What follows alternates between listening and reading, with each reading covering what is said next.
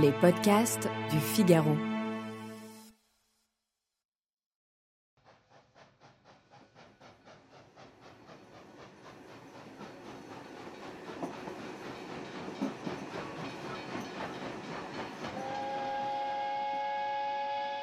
Après 16 heures de voyage, le train s'arrête.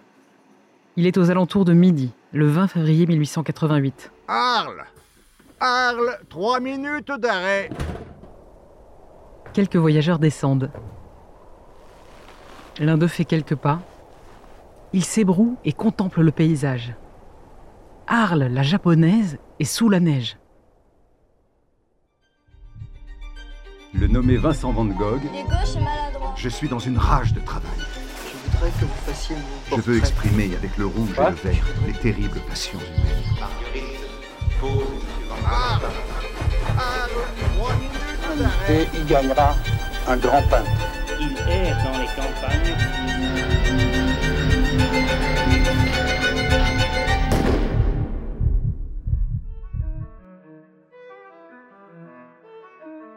Bonjour et bienvenue dans ce nouvel épisode des Récits du Figaro consacré au peintre Vincent Van Gogh. Je suis Isabelle Schmitz, rédactrice en chef adjoint au Figaro hors série. Dans ce deuxième épisode, nous évoquerons la descente aux enfers de Vincent, de son séjour prometteur dans le Midi à sa relation tumultueuse avec Gauguin.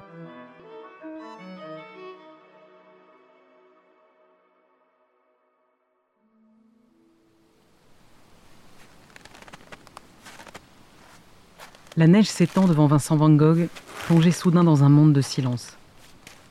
Le lendemain de son arrivée, il écrit à son frère, dans sa petite chambre du restaurant Hôtel Carrel où il s'est installé, Et les paysages sous la neige, avec les cimes blanches contre un ciel aussi lumineux que la neige, étaient bien comme les paysages d'hiver qu'ont fait les Japonais. Deux jours après, il achète des couleurs et des toiles. Il se met au travail. Tous les jours, quand le temps le permet, Vincent part au hasard d'une route, d'un sentier, et plante son chevalet. Il peint plusieurs versions du pont de Langlois. De jour en jour, le temps s'éclaircit. Le soleil remonte les vergers. Et brusquement, le jaillissement des lilas, des pêchers, des amandiers qui jouent leur floraison dans des extases de rose, de blanc et de jaune. Vincent s'enthousiasme. Je suis dans une rage de travail. Il peint tableau sur tableau, recommençant indéfiniment le même motif. Sur ses toiles, paysages rêvés, paysages reconstruits, paysages à leur maximum d'incandescence se succèdent dans une ivresse chromatique. Le signe du feu tisonne la couleur, porté par une touche haletante, calcinée, du rouge, du bleu et du vert qui mène vers le jaune. Un soleil, une lumière que, faute de mieux, je ne peux appeler que jaune. Que c'est beau, le jaune. Le 1er mai, convaincu qu'il paye trop cher chez Carrel, il loue tout près de la gare une maison vide à la façade jaune. Cette maison jaune qui n'existe plus sera son atelier. Il loge désormais au café de la gare et y prend ses repas.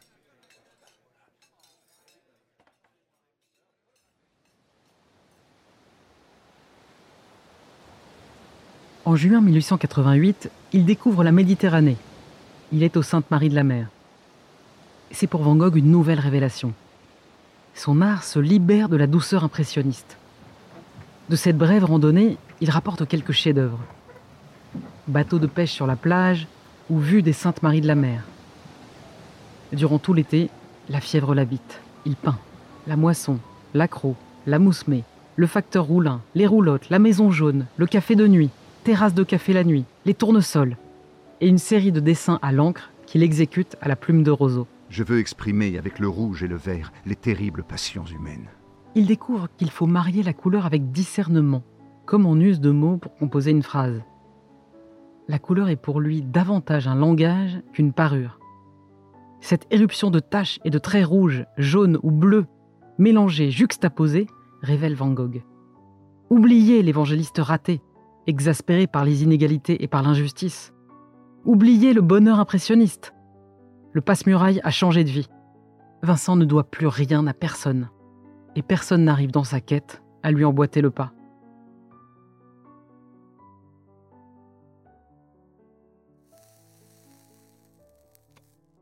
Vincent fume tranquillement sa pipe, attablé au café de l'Alcazar. Après des mois de travail acharné, il se repose. Il est calme, heureux même. Gauguin s'est enfin décidé à quitter la Bretagne pour venir travailler avec lui. Vincent rêve de rassembler à l'atelier du Midi les artistes d'avant-garde. Le 23 octobre 1888, Gauguin arrive. Il frappe à la porte de la Maison Jaune. Vincent s'empresse de l'installer dans la chambre qu'il lui a réservée et qu'il a décorée à son intention. Il lui fait visiter la maison. Gauguin jette un coup d'œil. Il fixe alors songeur l'inscription que Vincent a tracée à la craie sur l'un des murs. Je suis Saint-Esprit. Je suis Saint d'Esprit. Pensif, Gauguin suit Vincent qui lui montre ses toiles. Silence de Gauguin. Autant Vincent s'enthousiasme facilement devant le travail d'un autre artiste, autant Gauguin se montre réservé, critique. Cet ancien agent de change a laissé tomber sa femme, sa famille et sa carrière. Il a 40 ans.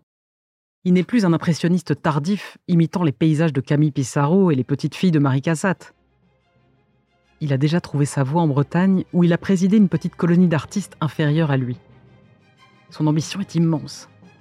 Il rêve de faire une œuvre totale englobant l'architecture, la peinture et la sculpture.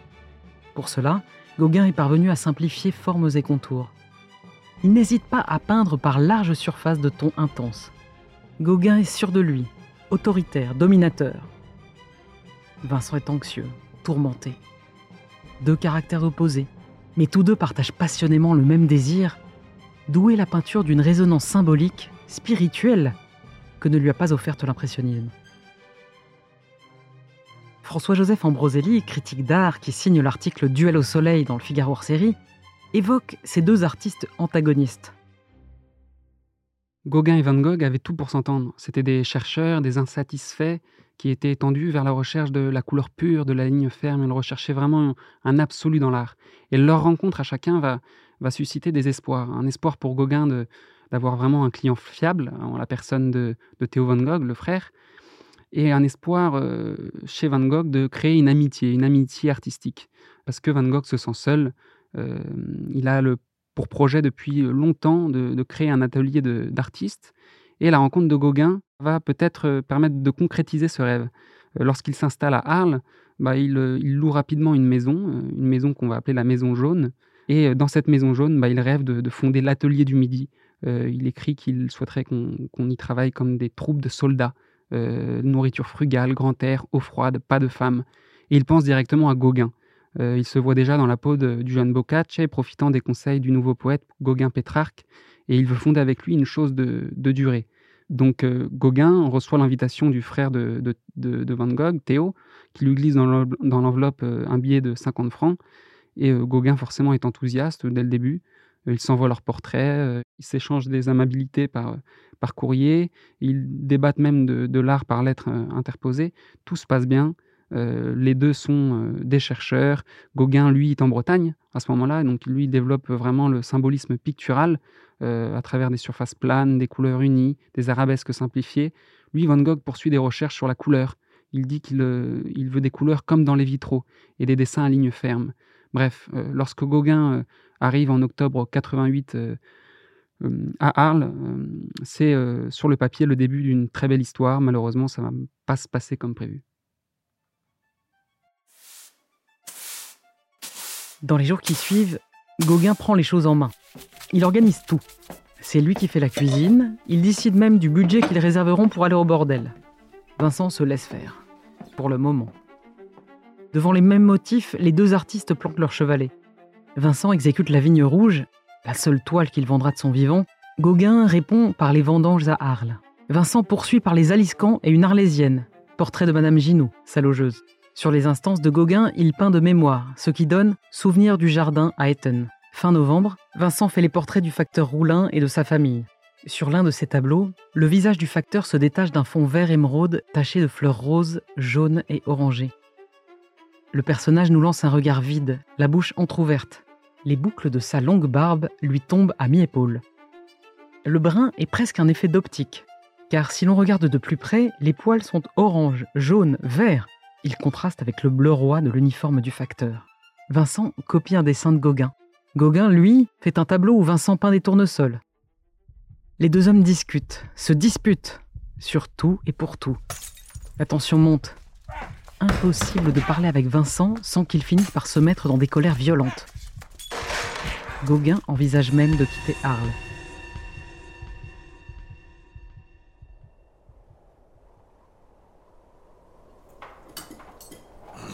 23 décembre 1888, veille de Noël. Gauguin vient de dîner, seul. Fatigué, il va aller se coucher. Soudain, derrière lui, il entend quelqu'un courir. Il se retourne. Vincent est à un mètre de lui. Il brandit un rasoir. Gauguin fixe Vincent. Vincent baisse sa main armée. Il fait demi-tour, court, court jusqu'à la maison jaune. Prudent, Gauguin décide d'aller dormir à l'hôtel. Mais au même instant, un drame se joue dans la maison jaune. Vincent, pour se punir, se coupe l'oreille gauche. La suite nous est racontée dans le Forum républicain. Dimanche dernier, à 11h30 du soir, le nommé Vincent Van Gogh, peintre originaire de Hollande, s'est présenté à la maison de tolérance numéro 1, a demandé la nommée Rachel et lui a remis son oreille en lui disant Gardez cet objet précieusement. Puis il a disparu. Informé de ce fait qui ne pouvait être que celui d'un pauvre aliéné, la police s'est rendue le lendemain matin chez cet individu qu'elle a trouvé couché dans son lit, ne donnant presque plus signe de vie. Ce malheureux a été admis d'urgence à l'hospice. Pour la première fois, le nom du peintre Van Gogh est cité dans la presse. On le donnait pour mort, mais Vincent, contre toute attente, se rétablit, vite. Le 7 janvier 1889, il regagne son domicile. Il se met aussitôt au travail et peint un autoportrait. Fin janvier, il exécute quatre répliques de la berceuse et deux copies des tournesols. Cependant, il est victime d'hallucinations visuelles et auditives qui l'épouvantent. La population autour de lui s'inquiète, devient hostile. Une pétition est signée. En février, Van Gogh est interné. Durant ce séjour à l'hôpital, il reçoit la visite du peintre Signac. Soudain, il va mieux, beaucoup mieux. De nouveau libre, Vincent mesure avec lucidité la gravité de son état. De son côté, Théo, son frère, a regagné la Hollande pour épouser Johanna Gesina Banger à Amsterdam. Vincent décide alors de se faire soigner et de ne plus attendre qu'une nouvelle crise vienne le frapper. Il déménage son atelier, emballe ses tableaux pour les expédier à son frère. Président honoraire de l'Académie nationale de médecine et de l'Académie des beaux-arts, le professeur François-Bernard Michel, auteur du livre Van Gogh, Psychologie d'un génie incompris, a étudié le cas clinique de Van Gogh, qu'il explique dans le Figaro série par un long article intitulé Le soleil noir de la mélancolie. Vincent Van Gogh était-il fou? Effectivement, on l'a beaucoup dit et écrit. Pourtant, certains, tels Antonin Artaud, et je le rejoins, se sont violemment élevés contre ce qualificatif qui leur a paru injustifié. On peut en réalité rétablir le vrai diagnostic de l'état mental de Vincent en proposant les mots qu'il emploie lui-même plusieurs fois dans ses lettres pour le définir, un mélancolique. Il faut préciser qu'aujourd'hui ce qualificatif à tout faire désignait en fait en son temps une véritable maladie euh, qu'on dénommerait aujourd'hui névrose dépressivo-anxieuse. On peut présumer tout d'abord d'un gène familial. Cette maladie est aggravée chez Vincent par l'abus d'alcool. Et Vincent en abuse, il le reconnaît, mais cette mélancolie est nettement aggravée par un manque affectif qui est essentiel chez Vincent. Il faut le retenir sans arrêt. Toute sa vie, il a couru après un besoin d'affection qui, lui a, lui a été refusé. Vincent ne se sent pas aimé. Il se fait admettre début mai à l'asile Saint-Paul de Mosole, à Saint-Rémy-de-Provence. Il y est soigné par le docteur Perron, qui dirige la maison de santé. Le médecin constate que Van Gogh est plutôt calme. Il l'autorise à peindre et lui fait installer un atelier dans sa chambre l'artiste s'accommode d'abord assez bien de cette existence nouvelle. À Saint-Rémy, il s'est trouvé en réalité dans un asile qui réunissait toutes sortes de malades, qui a fait du bien sur le, dans l'immédiateté à Vincent, car là, il a senti qu'il n'était pas le plus atteint. Parfois, accompagné, il va peindre à l'extérieur où les motifs typiquement provençaux, olivier et cyprès, se bousculent sous ses yeux. L'année qu'il passe à Saint-Paul de Mosole est une des plus fécondes de sa vie. Et cela en dépit de quatre crises qu'il va traverser pendant son internement et qui le mettent dans l'impossibilité absolue de travailler. Vincent exécute au moins 150 toiles, sans compter les dessins. Entre ses crises de désespoir et ses hallucinations, il retrouve ces moments d'extase visionnaire au cours desquels surgissent ses plus grandes réussites picturales. La chambre à coucher à Arles, le parc de l'hôpital Saint-Paul, les blés verts, la nuit étoilée, champ d'olivier au sol rouge, au bord des Alpilles, la route au cyprès, le faucheur. Le soleil et les étoiles fusent et explosent dans une formidable bourrasque picturale. Mais dans ses peintures, la dimension morale n'est jamais loin. Et Van Gogh précise Dans mon tableau du café de nuit, j'ai cherché à exprimer que le café est un endroit où l'on peut se ruiner, devenir fou, commettre des crimes. Vincent, dans un urgent besoin de se livrer, explique sa démarche à Théo. Exprimer la pensée d'un front par le rayonnement d'un ton clair sur un fond sombre. Exprimer l'espérance par quelque étoile, l'ardeur d'un être par un rayonnement de soleil couchant. Chacune de ces peintures s'inscrit comme le chapitre d'une longue traversée solitaire. Chacune d'elles donne l'impression de posséder un contenu plus grave que celui qui apparaît à sa surface. Vincent est de plus en plus déprimé. Il ne peint plus de paysages. Il interprète en couleur des estampes en noir et blanc d'après des œuvres de Millet, Delacroix et Rembrandt. Théo le regonfle in extremis. Il lui annonce que le Salon des Indépendants expose à Paris deux de ses toiles, La Nuit étoilée d'Arles et Les Iris. Bruxelles aussi s'intéresse à lui. Le Salon des Vins, au lieu de l'avant-garde, présente en janvier 1890 cinq de ses œuvres. À la fin du même mois, trois bonnes nouvelles déstabilisent Vincent, plus qu'elles ne le réconfortent. La naissance du fils de Théo, qui portera son prénom, Vincent. La première étude consacrée à son œuvre par Gabriel Albert Aurier, dans le Mercure de France, et la vente d'une de ses toiles, La Vigne Rouge, pour 400 francs, au peintre belge Anna Bock. Une nouvelle crise plonge Vincent dans un atroce désespoir. Il tente de se tuer.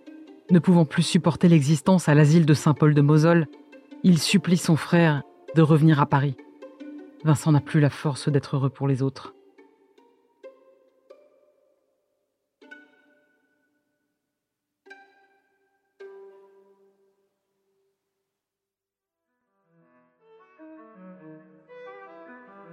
Dans le troisième et dernier volet de cette série sur Vincent Van Gogh, nous quitterons Arles pour Paris, où Van Gogh retrouvera son frère. Enfin, nous prendrons le train direction les champs de blé d'Auvers-sur-Oise, où le peintre passera les derniers jours de sa vie. Merci d'avoir écouté ce deuxième volet des récits du Figaro consacré à Vincent Van Gogh. Cet épisode est adapté d'un texte écrit par Jean-Marie Tasset pour le Figaro hors série. Il a été réalisé par Astrid Landon avec les voix de Gérard Rousier et Bertrand Guyard. À la prise de son, Louis Chabin. Vous pouvez retrouver le Figaro hors série Van Gogh La Symphonie de l'Adieu en kiosque et sur Figaro Store.